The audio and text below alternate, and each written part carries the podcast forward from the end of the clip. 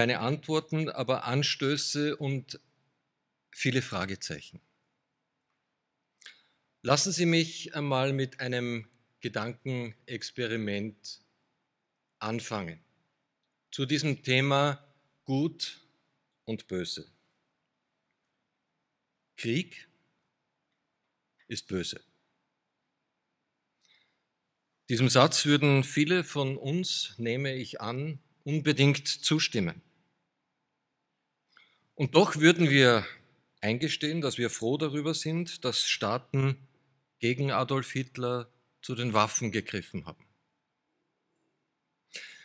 Formulieren wir es also ein wenig differenzierter. Ein Angriffskrieg ist böse. Nun hat sich allerdings die NATO unter der Führung der USA im zerfallenen Jugoslawien in die kriegerischen Auseinandersetzungen eingemischt, als es zu Massakern an der Bevölkerung gekommen ist. Wir wissen, dass die Gemengelage einigermaßen kompliziert war und durchaus immer noch ist. Dennoch bringen wir für dieses Eingreifen Verständnis auf. Und deswegen gehe ich, ohne damit eine Wertung betreffend dieses Beispiel auszusprechen, weiter und frage, könnte man dann formulieren, ein nicht provozierter Angriffskrieg ist böse. Was genau war in diesem Sinne dann der zweite Irakkrieg? Um es kurz zu machen. Der Angriff Putins auf die Ukraine ist böse. Diesem Satz stimmen wir, wie sich zeigt, beinahe flächendeckend zu. Aber diese Qualifizierung alleine bringt uns nicht weiter. Sie beschert uns zwar vielfach das geradezu rauschhafte Gefühl, Recht zu haben, aber wir müssen schon ein bisschen weiter fragen. Wie genau hilft eine solche Qualifikation der Ukraine? Wie genau hilft eine solche Qualifikation zum Frieden in Europa? Und wie genau hilft eine solche Qualifikation zu einem schwierigen, aber doch immerhin anzustrebenden Verhältnis zu Russland? Ich selber habe in einem Interview als erste Reaktion auf diesen Angriff gesagt, ich möchte in großer Ohnmacht mit dem Magnifikat sagen, Gott stürze die Tyrannen. Und dazu stehe ich auch. Das ist dieses Gefühl der Ohnmacht. Aber selbst wenn es so wäre, selbst wenn Gott eingreifen würde und den Tyrannen stürzen würde, das allein würde das Problem noch nicht lösen. Denn wir können das Böse in dieser Welt nicht einfach beseitigen. Wer es unternehmen würde und sei es in der besten Absicht, um eine Welt der Gerechtigkeit zu erreichen, würde doch nur die Hölle auf Erden schaffen. Denn wir können kein absolutes Verhältnis zum Bösen beanspruchen, kein Verhältnis zum Bösen, das von uns selbst absieht. Wir finden uns vor als Menschen, die bereits immer in irgendeiner Form darin verwickelt sind, daran beteiligt sind. Wer also, wenn wir von gut und böse reden, soll hier richten?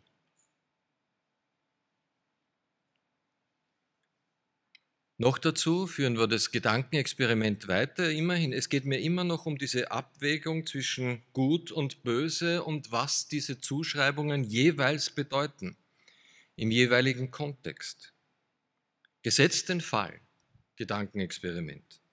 In Kanada würde über die nächsten 30 Jahre eine kommunistisch orientierte Partei heranwachsen, die in freien Wahlen eine starke Mehrheit erringt, die Regierung stellt und ein enges wirtschaftliches und militärisches Bündnis mit Russland anstrebt, gesetzt den Fall.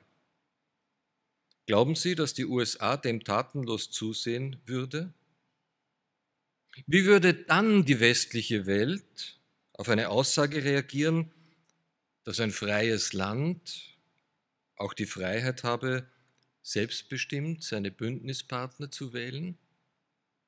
Es geht mir nur um ein Gedankenexperiment. Um keine Missverständnisse aufkommen zu lassen, dieser Krieg ist ein Verbrechen. Daran gibt es nichts zu deuteln.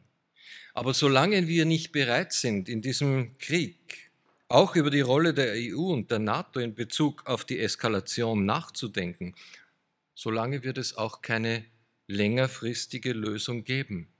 Wenn wir uns auf die Kategorien Gut und Böse beschränken und darin verharren und die Rollenverteilungen klar vornehmen, dann ist die Frage, wie soll es hier je weitergehen?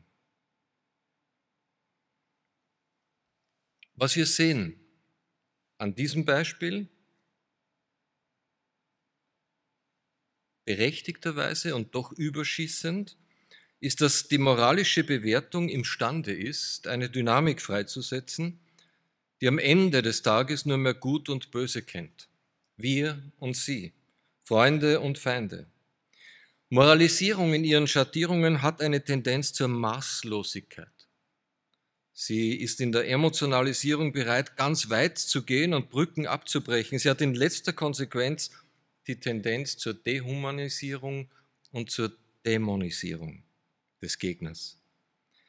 Dass sie damit aber zugleich sich selbst zeigt als eine, die durch ihr Verhalten gerade nicht mehr moralisch agiert, das steht dann auf einem anderen Blatt. Wie ist nun aber? Das ist ja nur ein Beispiel für viele und Roland Deines hat ja schon intensiv darauf hingewiesen.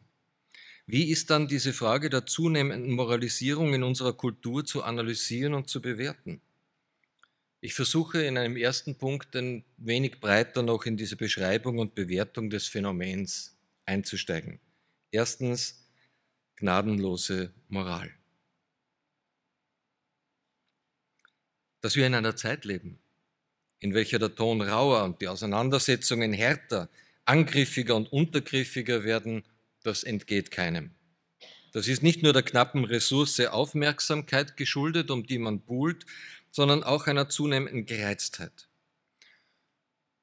Da darf ich die großartige Vorreiterrolle Österreichs auch betonen. Wir erleben eine Politikform, die in Österreich in den 1980er Jahren mit Jörg Haider begonnen hat.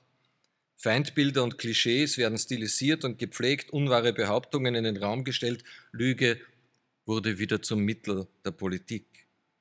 Wir erleben den Aufstieg des sogenannten Populismus, die Gründung neuer Parteien bzw. Bewegungen, die an die Grundlagen gehen und am gesellschaftlichen und auch politischen Fundament rütteln. Wir erleben das Phänomen der Blasen, dieser abgeschotteten Foren und Gruppen, begünstigt durch digitale Medien. Wir erleben das Phänomen des Tribalismus, einer sozusagen neuen Strukturierung der Gesellschaft anhand neuer Bruchlinien, Gesellschaft der Singularitäten, wo man einander keine Resonanz mehr gewährt, sondern nur mehr reflexhaft mit Abwehr oder Angriff reagiert. Und wir haben all das zugespitzt in der Corona-Krise erlebt, erleben es noch immer, wo sich die Gräben vertiefen und die Gesprächsbereitschaft kaum mehr vorhanden ist. Natürlich ist das wie immer bei soziologischen Beschreibungen nicht flächendeckend. Es gibt Ausnahmen und trotzdem kann man diese Phänomene nicht in Abrede stellen. Und man wird kaum sagen können, dass es sich um kurzfristige Phänomene handelt, sondern viele dieser Dinge sind ganz offensichtlich gekommen, um zu bleiben. Wir befinden uns hier in einem Gärungsprozess. Aufs Ganze gesehen steigt der Druck, die Polarisierung, die Moralisierung, weil man in Kategorien von gut und böse denkt, falsch und richtig und diese Kategorien auf Gruppen aufteilt, wir gegen sie.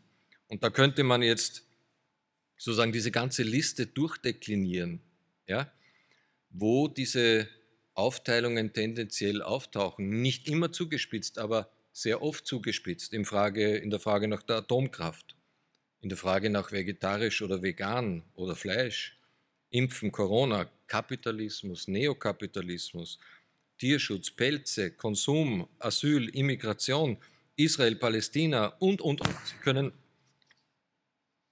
Sie können all das durchgehen und werden sehen, wenn Sie aufmerksam hinschauen, dass es hier wirklich zu Moralisierungen in diesen Debatten kommt, wo es um entweder oder geht und die rationale Überlegung zurücktritt. Roland Deines hat es schon angedeutet, er hat auch einen Titel drauf gehabt, den ich selber gelesen habe. Ich schaue mir ganz kurz einmal diese Fragen an, Emotionalisierung und Moralisierung. Wie wird denn das gesehen? Woran wird es festgemacht und was wird denn genau beklagt? Norbert Bolz, Philosoph und Medienwissenschaftler, jetzt kein Publizist, kritisiert den rigorosen Moralismus sehr heftig und sieht in ihm den Protest gegen die funktionale Ausdifferenzierung. Ja, moderne Gesellschaft ausdifferenziert und das ist jetzt der Protest dagegen und damit auch ein Protest gegen das Herzstück der modernen Gesellschaft. Während, so sagt er, Niccolo Machiavelli das Politische von Religion und Moral emanzipiert habe, kehre diese Gemengelage wieder zurück mit der Überdehnung des Staates zum Wohlfahrtsstaat und der ökologischen Überforderung. Die Folgen seien katastrophal. Schauen wir mal. Jawohl. Er schreibt, denn das Moralisieren macht jede Verständigung unmöglich. Das Syndrom des politischen Moralismus lässt sich auf die Formel bringen, je schwächer der gesunde Menschenverstand, desto stärker die Gesinnung. Und wo Gefühle statt Argumente die Debatten bestimmen, kommt es ganz unvermeidlich zur Verteufelung der Andersdenkenden. Also Sie sehen ein extrem kritischer Ansatz, der durchaus aufgenommen wird. Man sollte das nicht unterschätzen, deswegen biete ich Ihnen gerne auch zwei etwas radikalere Beispiele. Einen Generalangriff auf die Moral gegen das Prinzip von Gut und Böse startet der Vorstandssprecher der Giordano Bruno Stiftung, man erwartet es natürlich ein bisschen aus dieser Ecke, Michael Schmidt-Salomon. Ihm geht es um nicht weniger in seinem Buch äh, Jenseits von Gut und Böse, warum wir ohne Moral die besseren Menschen sind, um nicht weniger als um eine Verabschiedung der Kategorie der Moral. Das Dreigestirn Schuld, Sühne, Strafe soll weg. Und es geht vor allem um eine Befreiung von dem Wahn des Religiösen und der damit einhergehenden Selbstüberschätzung des Menschen. Verwandt damit, mit dieser fundamentalen Kritik der Moral, ist etwa dann auch der Ansatz von Bernd Olaf Küppers, Physiker und Philosoph, der die Wissenschaft aus dem Würgegriff der Moral befreien möchte.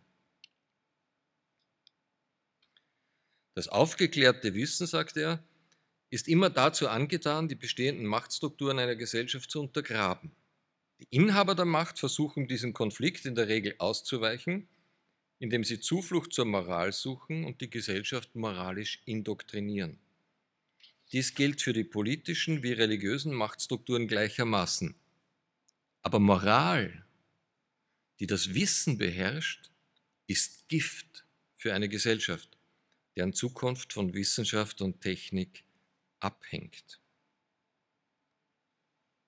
Ziemlich weitreichender Ansatz. Wissenschaft muss frei werden von jedweden Fesseln jedwede Denkbarkeit muss gewährleistet sein, sonst kommt der Mensch nicht weiter. Ob hier die Wissenschaft nicht zu einem Idol wird, dem man opfert, wird man zu Recht fragen können. Umgekehrt mahnt etwa Bernd Stegemann zu einem rationalen, und der war offensichtlich oben auf deinen Bildern, zu einem rationaleren Umgang. Stegemann, der als Stratege der linken Sammelbewegung Aufstehen gilt, ja, sieht in vielen grundlegenden politischen Fragen eine Moralfalle am Werk, die uns in Aporien und Ausweglosigkeiten hineinführt. Das Beispiel, an dem er die Problematik deutlich macht, ist die Flüchtlingskrise des Jahres 2015. Durch sie wurde die lange gültige Unterscheidung zwischen Asyl und Migration aufgehoben. Alle wurden zu Geflüchteten. Wer nun weiterhin auf die Unterscheidung pochte, sagt er, die doch bis dahin gegolten hatte, der wurde reflexhaft der Menschenfeindlichkeit, des Nationalismus oder gar des Rassismus beschuldigt. Von Geflüchteten zu sprechen appelliert an das moralische Mitgefühl und vermeidet dadurch die kühle Unterscheidung von berechtigter und unberechtigter Einwanderung. Durch die Aufhebung in einen moralischen Appell scheint jede weitere Debatte unmoralisch und kaltherzig zu werden. Er sagt dann, das eigentliche Dilemma wird dadurch verdeckt und dadurch kann man auch kaum an Lösungen arbeiten. Das eigentliche Dilemma besteht für ihn darin, dass es mit den humanistischen Werten Europas unvereinbar ist, Menschen leiden oder gar sterben zu lassen, zugleich aber die Aufnahme aller Menschen in Not zu einer Zerstörung des humanistischen Europa führen würde. Denn schneller als die Flüchtlinge kämen, entstünden faschistische Bewegungen, die genau dies verhindern wollten. Und auch die Fähigkeit zur Integration von Menschen, die nicht mit den europäischen Werten vertraut sind, ist in den aufnehmenden Gesellschaften begrenzt. Eine grenzenlose Hilfe für Menschen in Not droht die Gesellschaft zu zerstören, die aufgrund ihrer Werte diese Hilfe gewähren will. Moralismus, sagt er, führt in dieser Hinsicht nicht weiter. Führt, er führt uns in Sackgassen. Wer das Moralisieren kritisiert, versucht die ethischen Werte zu retten, sagt Stegemann. Wir könnten da weitergehen, diese Bestandsaufnahme weiterführen. Auch in der Theologie ist das angemerkt worden. Ich verweise auf Ulrich Körtner, der in Wien Dogmatik unterrichtet und der sich ganz stark dagegen ausgesprochen hat. Für die Vernunft hat er geschrieben, wieder Moralisierung und Emotionalisierung in Politik und Kirche. Es wird also ein Problem gesehen und mit der Kategorie des Moralisierens erfasst und diese Kategorie unterzieht man einer Kritik.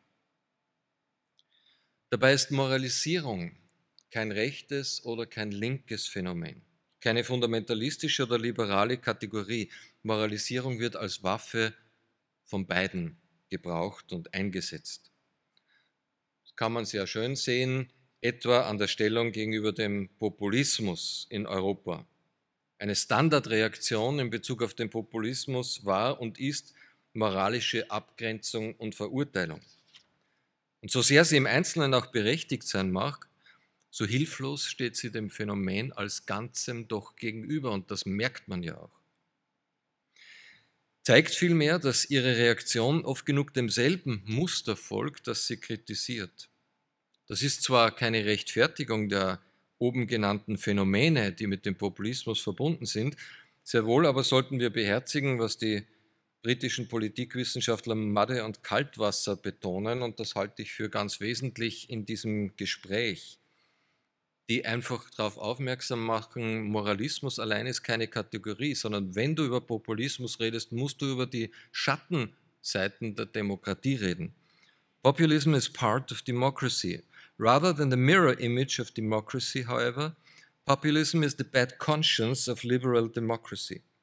In a world that is dominated by democracy and liberalism, populism has essentially become an illiberal democratic response to undemocratic liberalism. Populists ask uncomfortable questions about undemocratic aspects of liberal institutions and policies. Sie sagen, den Populismus musst du insofern ernst nehmen, als er oft die richtigen Fragen stellt, auch wenn seine Antworten falsch sind. Aber du musst in dieses Gespräch hineingehen. Du kannst nicht einfach mit der Kategorie Moral das abdrehen, weil du die Dynamik dann weiter verstärkst. Das heißt aber für uns, dass es darum geht, in der Diskussion um Moral und Moralisierung darauf zu achten, dass wir es hier mit tiefen Dimensionen zu tun haben. Tiefen Dimensionen mit gleichsam unterirdischen tektonischen Verschiebungen, auf welche diese Phänomene reagieren. Und es hat keinen Sinn, auf der Symptomebene zu bleiben, sondern tiefer zu schauen. Was verursacht das eigentlich? Wo liegen die Probleme, die das erst möglich machen. Denn, so sagt es der Wiener Philosoph Konrad Paul Lissmann, Krisen, wenn es welche sind, holen die Fiktionen und Illusionen einer Gesellschaft zurück auf den Boden der Realität. Dafür muss man den Blick schärfen. Und das sollten wir tun und uns nicht in Worthülsen bewegen, die das Gespräch eigentlich verweigern. Also, grundlegend, worum geht es? Meine erste These, es geht um die grenzenlose Freiheit. Das ist mein Römisch 2. Die grenzenlose Freiheit. Man kann sagen, dass mit der Renaissance eine neue Freiheitsbestrebung Europas beginnt, die in der amerikanischen Unabhängigkeitserklärung ihr Potenzial und in der französischen Revolution ihre Ambivalenz zeigt und die schließlich in der westlichen Welt ab der Mitte der 1950er Jahre ihre politische, ökonomische und kulturkritische Dimension voll entfaltet. Hans Schelkshorn hat in seiner Habilitationsschrift diese europäische Moderne als Entgrenzung charakterisiert. Ich zitiere, Die gesellschaftliche Ausdifferenzierung von Wissenschaft, Politik und Ökonomie lässt sich daher im Blick auf die Genese der Moderne weder als Säkularisierungsprozess, das heißt als Verweltlichung religiöser Gehalte, noch als Entmoralisierung zentraler Bereiche des Lebens deuten, sondern, und das ist seine Kategorie, der Versuch, die Moderne als ein komplexes Spiel von Entgrenzungen zu deuten, eröffnet zugleich den Blick auf eine spezifische Logik bzw. beziehungsweise Dialektik neuzeitlichen Denkens. Da in jeder Überschreitung von Grenzen unvermeidlicherweise neue Grenzen gesetzt werden, bildet sich eine Steigerungsdynamik, insofern die neuen Grenzen neue Überschreitungen provozieren. Ich halte dieses Bild und diese Denkfigur für wichtig und erhellend in Bezug auf die Moderne. Es geht um eine Entgrenzungsdynamik, die sich eben dann nicht nur im wissenschaftlich-technischen Fortschritt zeigt, sondern auch darin, dass überkommene Wertsysteme, soziale Bindungen, Institutionen etc. als zu überwindende betrachtet werden. Entgrenzungen finden eben auch auf dem Gebiet der Moral bzw. der Ethik statt ich erlaube mir das einmal so anzumerken, war nach den katastrophalen Erfahrungen des Nationalsozialismus der Wert des menschlichen Lebens außer Frage gestellt worden, so erfolgte nur wenige Jahrzehnte später die Straffreistellung der Abtreibung. Und wiederum einige Jahrzehnte später die Legalisierung des assistierten Suizids. Die Grenzen von Leben und Tod werden verändert, entgrenzt grenzt. Ebenso wie die, Bedeutung, wie die Bedingtheit menschlichen Lebens entgrenzt wird. Bedingtheit als Vorgegebenheit wird dem menschlichen Zugriff durch genetische Veränderungen überantwortet.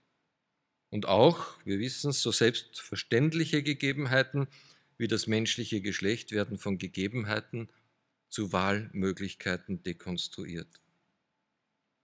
Und die Entscheidungshoheit, die Freiheit, jene Grenzen zu überschreiten, erhält eben in zunehmendem Maße das Individuum, der einzelne Mensch. Der Mensch, der in zunehmendem Maße aus seinen traditionellen Bindungen herausgelöst wird und auf sich alleine gestellt ist, gewinnt einen Zuwachs an Freiheit, der ihn ständig herausfordert, eine Wahl zu treffen. Eben dieser Zuwachs an Freiheit ist aber durchaus ambivalent. Nicht die bloße Überwindung der Grenzen, sondern ihre Auflösung erzeugt nämlich eine konturlose, eine sozusagen fluide Landschaft, in der Orientierung immer schwerer möglich ist. Das Individuum macht die Erfahrung, dass Entgrenzung nicht mit Freiheit gleichzusetzen ist, weil es zu einer Freiheit gezwungen wird, die zu bewältigen es potenziell überfordert und insofern eben gerade nicht Freiheit ist, sondern ansatzweise beinahe Zwang. Es ist nicht zuletzt diese permanente Auflösung von Grenzen und Konturen, welche jene Reaktionen hervorruft, die wir im Sammelbecken der populistischen und fundamentalistischen Bewegungen finden. Diese Reaktionen muten manchmal hilflos, reflexhaft, reaktionär und defensiv an. Sie sind aber gleichsam seismische Reaktionen auf tektonische Verschiebungen und als solche möglicherweise nicht in ihrer konkreten Ausformung, aber in ihrer eruptiven Emotionalität ernst zu nehmen. Meine These ist, dass jenes Phänomen, das wir als Moralisierung oder auch als Hypermoral bezeichnen, zutiefst in diesen Verschiebungen wurzelt und aus diesen ausgeführten Spannungen resultiert. Es geht sozusagen um einen Konflikt, es geht sozusagen um einen Clash of Civilizations innerhalb der westlichen Welt, in der die Balance von Innovatio und Conservatio zunehmend zugunsten der ersteren aufgehoben wird. Wie wir aus der Ursprungsgeschichte wissen, lautete der Auftrag an den Menschen, den Garten zu bebauen und zu bewahren. Die Weisheit, die in dieser prägnanten Zuschreibung steckt, ist uns verloren gegangen.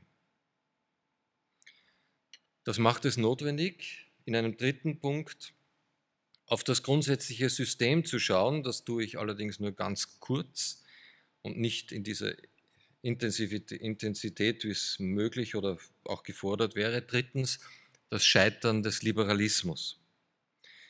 Die Verschiebungen, mit denen wir es zu tun haben, treten nicht erst seit kurzem auf. Sie klingen in der Renaissance an, formieren sich in der Aufklärung und finden ihre politische Gestalt im Liberalismus, der, so heißt es, an seinem eigenen Erfolg scheitert. Diese These hat Patrick Chetinin, Professor für Politikwissenschaften an der Universität Notre Dame in Indiana, mit Vehemenz in Bezug auf die Vereinigten Staaten von Amerika vertreten.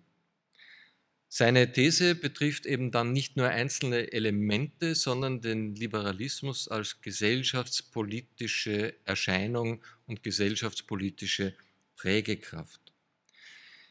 Er weist einerseits darauf hin, dass dieser Liberalismus Unglaubliches geschafft hat. Ja, das geschafft in Amerika, sozusagen in den Vereinigten Staaten etwas auf die Beine zu stellen und zur Welt zu bringen, eine neue Gesellschaft, eine neue Basis für die Gesellschaft, wo Menschen als Individuen, Individuen begriffen werden, die über Rechte verfügen, die ihre eigenen Vorstellungen von einem guten Leben verfolgen können und einen Staat, der hier nicht massiv eingreift, sondern das gewährleisten soll.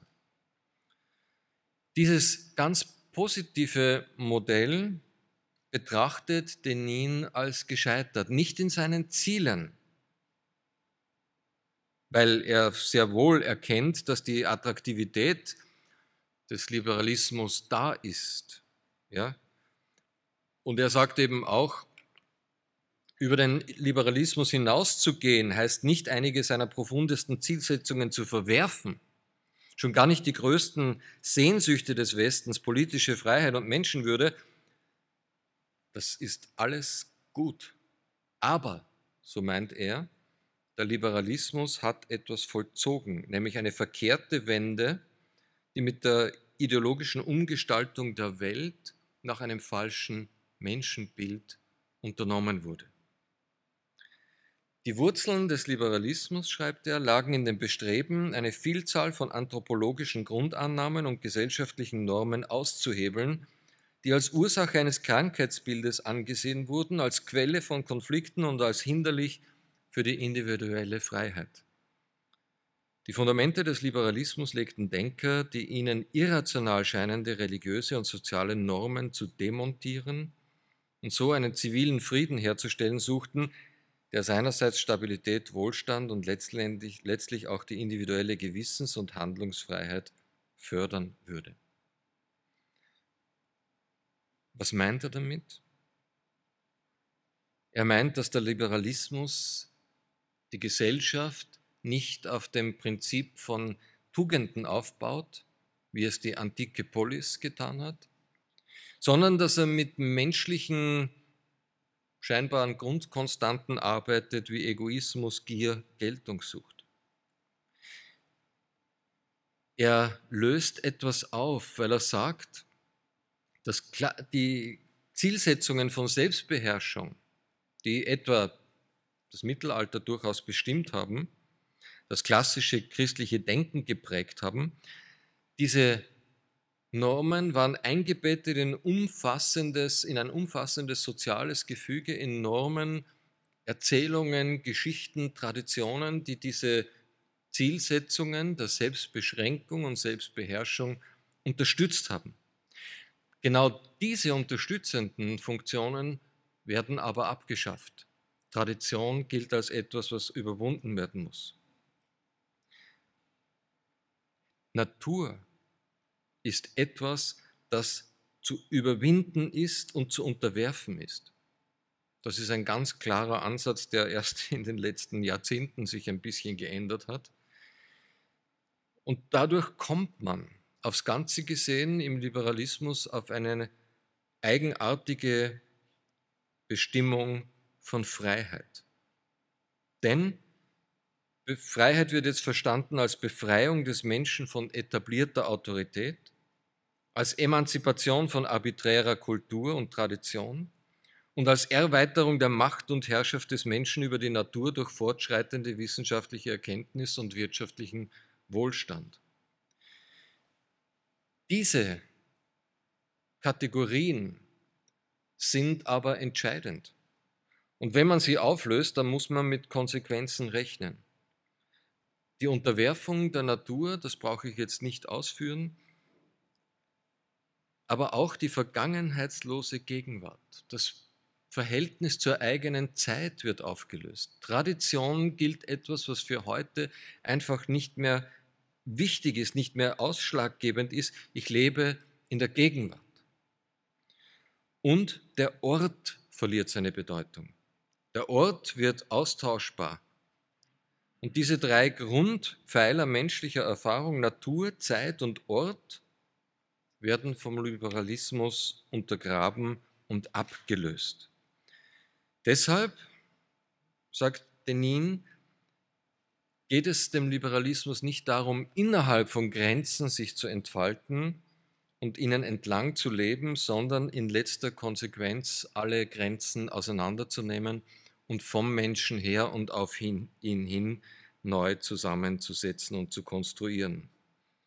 Im Bereich der Zeit erleben wir eine Gegenwartsfixierung, welche die organische Verbindung zur Vergangenheit als unserem Erbe unserer Kultur auflöst und den Menschen zu einer Eintagsfliege macht. Und Ortlosigkeit bedeutet nicht nur den Bedeutungsverlust realer Orte, sondern auch den Verlust von Gemeinschaft, von lokalem Handeln, von dem her sich ja eigentlich das größere Ganze aufbaut. Von dem ausgehend möchte ich viertens Rückfragen an die Theologie stellen. Wenn diese Diagnosen in ihren Grundzügen stimmen, dann stellt sich eine doppelte Frage. Zum einen, wie stark die oben beschriebenen Erscheinungen auch Kirche und Theologie in Mitleidenschaft ziehen und zum anderen, welche Art von heilsamer Widerständigkeit denn eigentlich vom Christentum her zu erwarten ist. Zum Ersten. Kirche und Theologie reden über die Zeitphänomene als Affizierte. Oder, wenn Sie es ein bisschen plakativer haben wollen, wir sind Patienten im Lazarett der Moderne. Wir sind nicht die Ärzte und Ärztinnen und wir sind auch nicht die Krankenpflegerinnen und Krankenpfleger. Auch in Kirche und Theologie gibt es eine Art des Liberalismus, der Affinitäten zum gesellschaftspolitischen Liberalismus aufweist. Und es gibt in Kirche und Theologie Gegenbewegungen, die zum Teil Berührungspunkte mit den populistischen und sonstigen Phänomenen besitzen. Wir sind also im selben Lazarett. Wir können nicht einfach sagen, wir wissen es. Wir sind von diesem Virus sozusagen nicht befallen. Auf der anderen Seite, kirchliche und theologische Erfahrungshorizont beschränkt sich nicht auf die Moderne. Er reicht weiter zurück und das ist eigentlich auch ein Potenzial.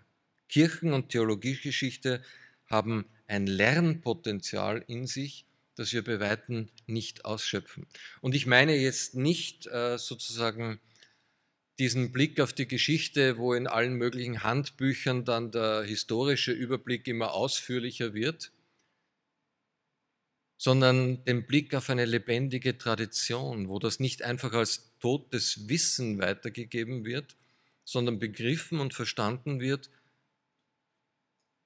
dass hier Brüder und Schwestern, Mütter und Väter aus dem Glauben heraus Dinge erlebt haben, begriffen haben, auch gescheitert sind, die für uns relevant sind.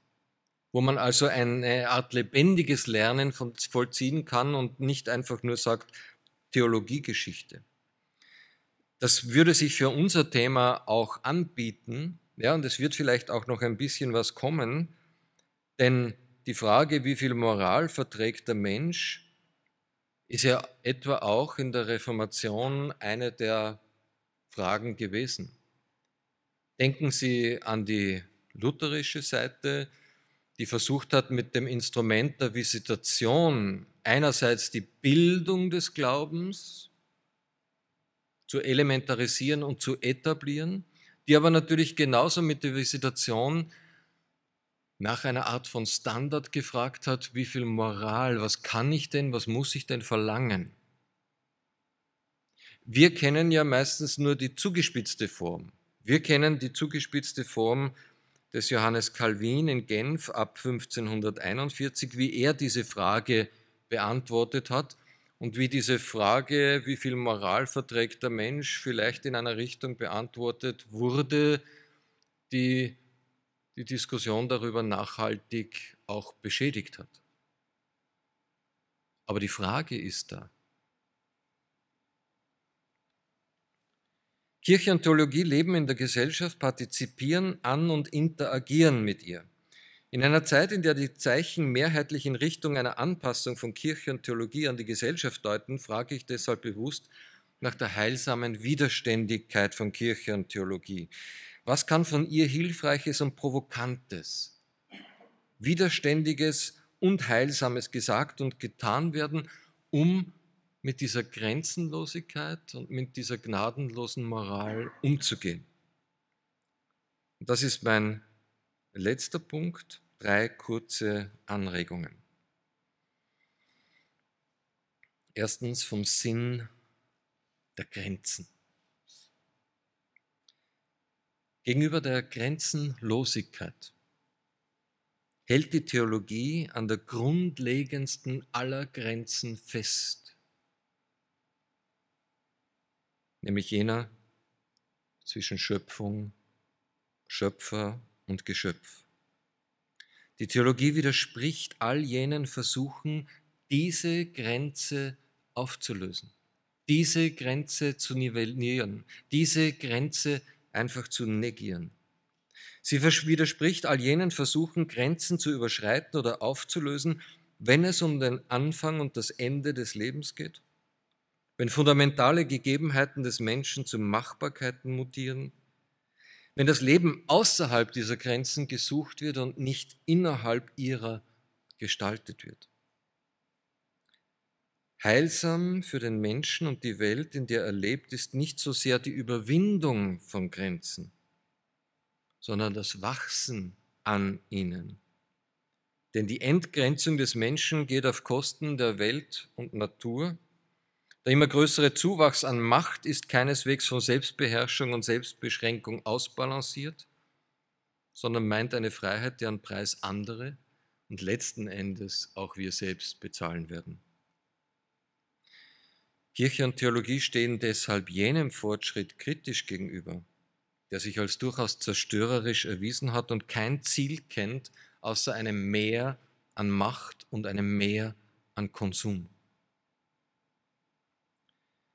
Es ist der Erfahrung des letzten Jahrzehnts, der letzten Jahrzehnte geschuldet, dass über das Thema von Grenzen neu nachgedacht wird. Zu Recht hält Konrad Paul Lissmann diagnostisch fest, Unterscheidungen zu treffen wird einer Zeit schwer, die sich prinzipiell davor scheut, überhaupt noch Unterscheidungen im Denken zuzulassen. Denn unterscheiden bedeutet ausschließen und das behagt der aktuellen Inklusionsrhetorik wenig. Grenzen zu ziehen, sei es in der Wirklichkeit, sei es im Denken, gilt als unfein. Der Zeitgeist will Grenzen überschreiten, beseitigen, aufheben, zum Verschwinden bringen. Er täuscht sich damit allerdings über die Funktion und Möglichkeiten von Grenzen ebenso wie über die Bedeutung, die diese für die Analyse und Bewältigung von Krisen einnehmen müssen. Ein Philosoph. Ich würde mir das von theologischer Seite wünschen.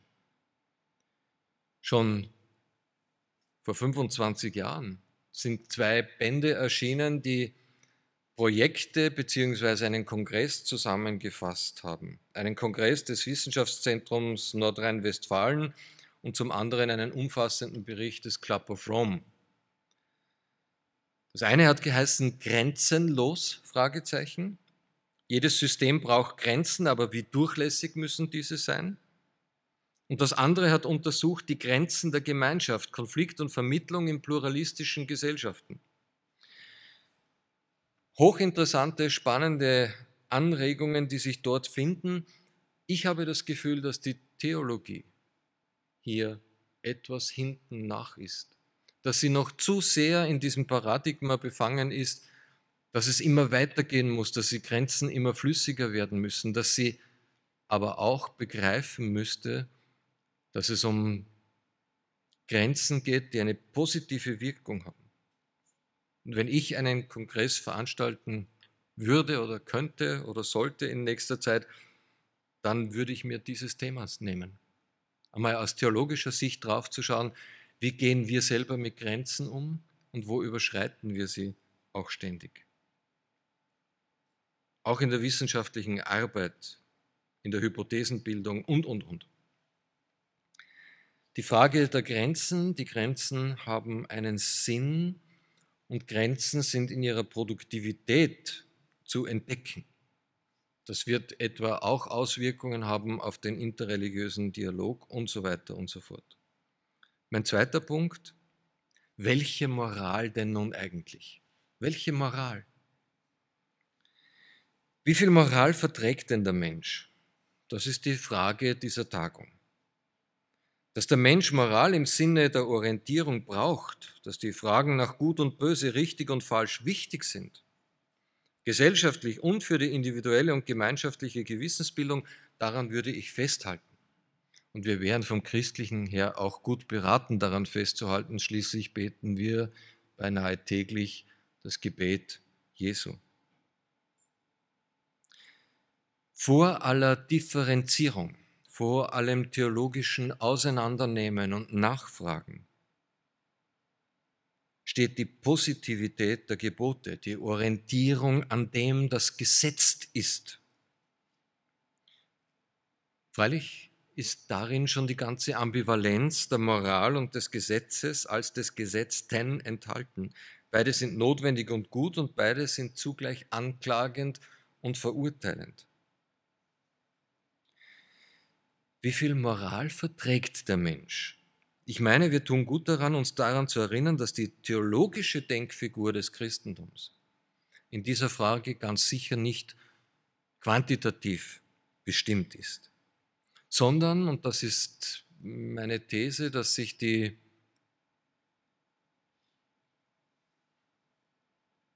dass sich die Denkfigur des Christlichen an dieser Stelle in Polaritäten ausdrückt. Es geht im Christentum nicht um ein Mehr oder weniger an Moral, sondern darum, um welche Art von Moral es sich überhaupt handelt und was diese Art von Moral in sich schließt. Im Gegensatz zu einer bloß appellativen Moral ist die christliche Moral, wenn man überhaupt von diesem Begriff reden will, von einer Polarität gekennzeichnet, von einer Spannung bestimmt. Immer wieder kann man feststellen, dass christliche Moralität, wenn Sie es so wollen, nicht von einem Prinzip ausgeht und dann daraus abgeleitet wird, sondern dass sie von Polen bestimmt wird. Polen, die unaufgebbar aufeinander bezogen sind und bleiben. Polen, die durch ihre Spannungen, ihre Polarität einen Raum erzeugen, ein Spannungsfeld erzeugen ein Spannungsfeld erzeugen, in dem Menschen sich bewegen und sich positionieren. Ich nenne die Polarität von Rechtfertigung und Heiligung, von Freiheit und Dienst, von Wahrheit und Liebe, von Gerechtigkeit und Gnade, von Individuum und Gemeinschaft. All das sind Polaritäten. Nicht Dualitäten. Und kein Monismus ist im Christentum am Werk, sondern eine Polarität. Und wenn diese Polarität nicht gehalten wird, diese Spannung nicht gehalten wird, dann hat der christliche Glaube ein Problem. Wenn diese Spannungen aufgelöst werden, verliert nämlich der christliche Glaube auch seine Gestalt und wird verzerrt. Wenn er zu einem Pol wandert und den anderen nicht berücksichtigt, wird die Gestalt des christlichen Glaubens verändert. Die Reformatoren haben selbstverständlich gewusst und immer betont, dass Rechtfertigung und Heiligung zusammengehören. Zum Indikativ gehört der Imperativ. Und das Großartige am christlichen Glauben ist ja, dass er realitätsnah ist und nicht starr. Er lässt Bewegung zu und Positionierung. Schon Gregor der Große hat in seiner Regula Pastoralis gewusst, dass verschiedene Menschen zu verschiedenen Zeiten verschiedene Dosierungen dieser Polarität brauchen. Es gibt Phasen, in denen ich mich ganz in der Rechtfertigung bergen kann und muss.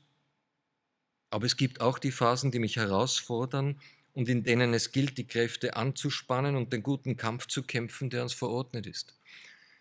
Ich weiß nicht, wie es bei Ihnen ist. Eigentlich haben wir dieselbe Perikopenordnung. Am Sonntag sollte Elia dran sein, 1. Könige 19.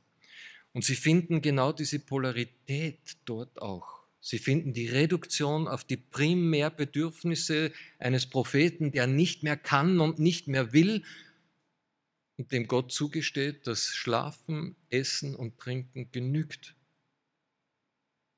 Das wäre für mich die Polarität der Rechtfertigung. Er muss nichts mehr tun, er ist aufgehoben in Gottes Fürsorge. Aber dabei bleibt es nicht. Es kommt der Tag, an dem es heißt, steh auf und geh. 40 Tage, 40 Nächte. Ja? Der Glaube besteht nicht in dem oder in dem. Er besteht in beidem, in der Polarität. Und deswegen kann man den Glauben auch nie auf eine Moral, eine einfache Moral reduzieren. Das ist der lebendige Glaube, zu dem wir gerufen sind und diese Spannung dürfen wir nicht auflösen. Betonen wir allein die Rechtfertigung, dann erschlafft nicht nur die Spannung, sondern auch die Rechtfertigung verändert sich. Sie wird dann, und das sehen wir, zum Ich bin okay und du bist okay, so wie wir sind und verliert ihre tiefen Dimension von Schuld und Gericht und Erlösung und die darin liegende Erfahrung von Befreiung und Freude.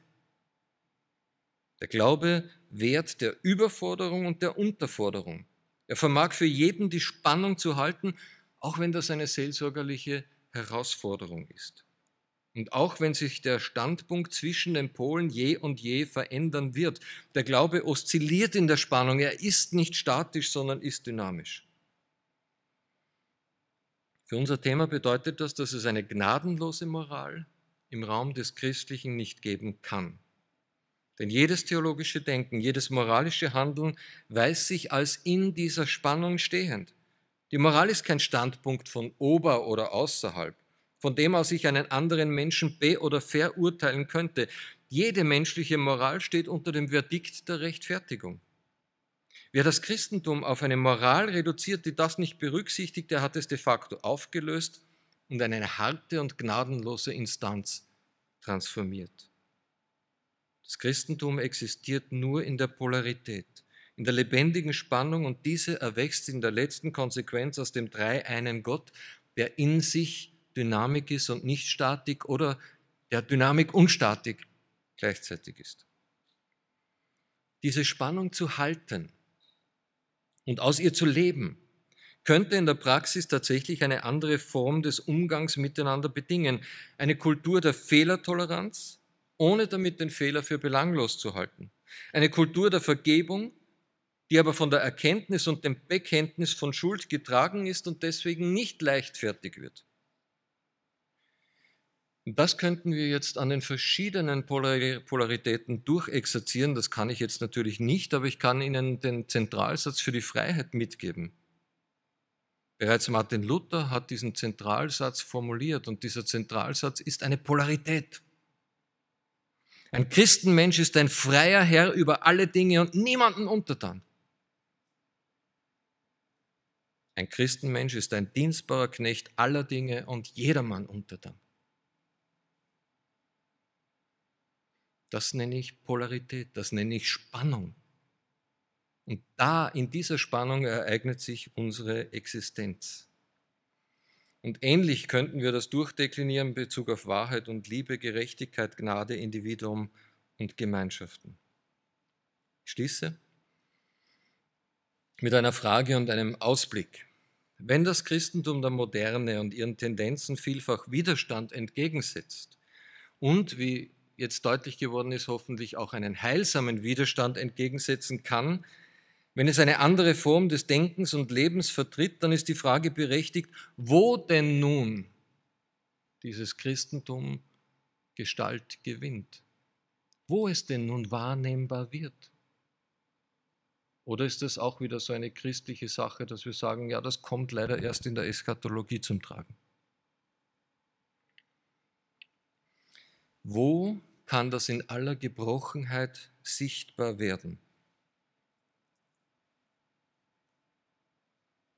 Der Ort, an dem diese Polaritäten zum Tragen kommen und gelebt werden, ist die Kirche in der Gestalt der Ortsgemeinde. Hier bin ich ganz traditionell, ganz traditionell. Dort haben wir den Ernstfall vor uns und diesem Ernstfall darf man nicht ausweichen. Wir brauchen diese ein wenig zufällig unter Anführungszeichen gebildete Gemeinschaft, wo Gott uns einander als Schwestern und Brüder zumutet. Dort hat sich zu bewähren, wer wir sind und woraus wir leben. Bekanntlich hat Alistair McIntyre in seinem 1981 erschienenen Werk über den Verlust der Tugend die Situation des Niedergangs des Römischen Reiches mit dem Europa und Nordamerika der Gegenwart verglichen und einen beachtlichen Ausblick gewagt. Ich zitiere mal ein längeres Stückchen zum Zuhören. Es stellte einen entscheidenden Wendepunkt in der Geschichte dar, als Männer und Frauen mit guten Absichten Abstand davon nahmen, das römische Imperium zu stützen und aufhörten, den Fortbestand der Zivilisation und der moralischen Gemeinschaft, man könnte hinzufügen, des christlichen Glaubens, Klammer zu, mit dem Fortbestand dieses Imperiums gleichzusetzen.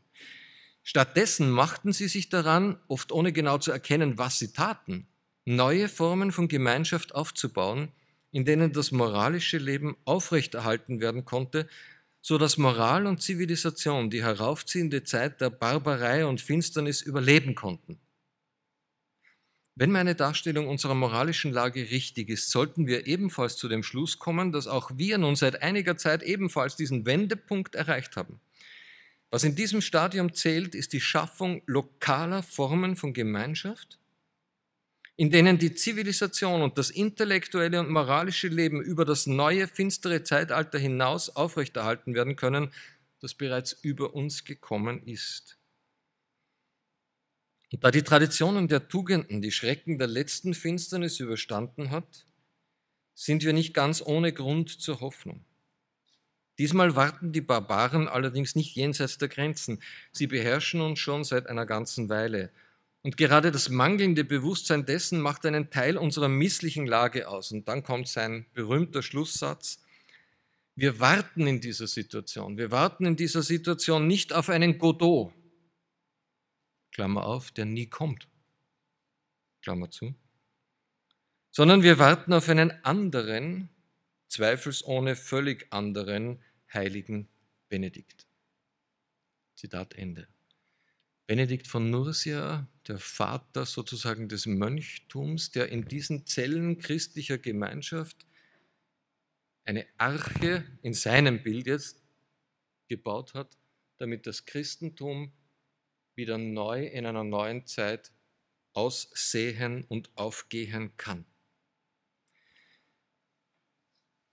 Was ist christliche Gemeinde? Was ist christliche Kirche unter diesem Gesichtspunkt? Ich möchte das nicht mehr ausführen. Ich hätte noch äh, das mit einem kleinen Hinweis gerne verbunden.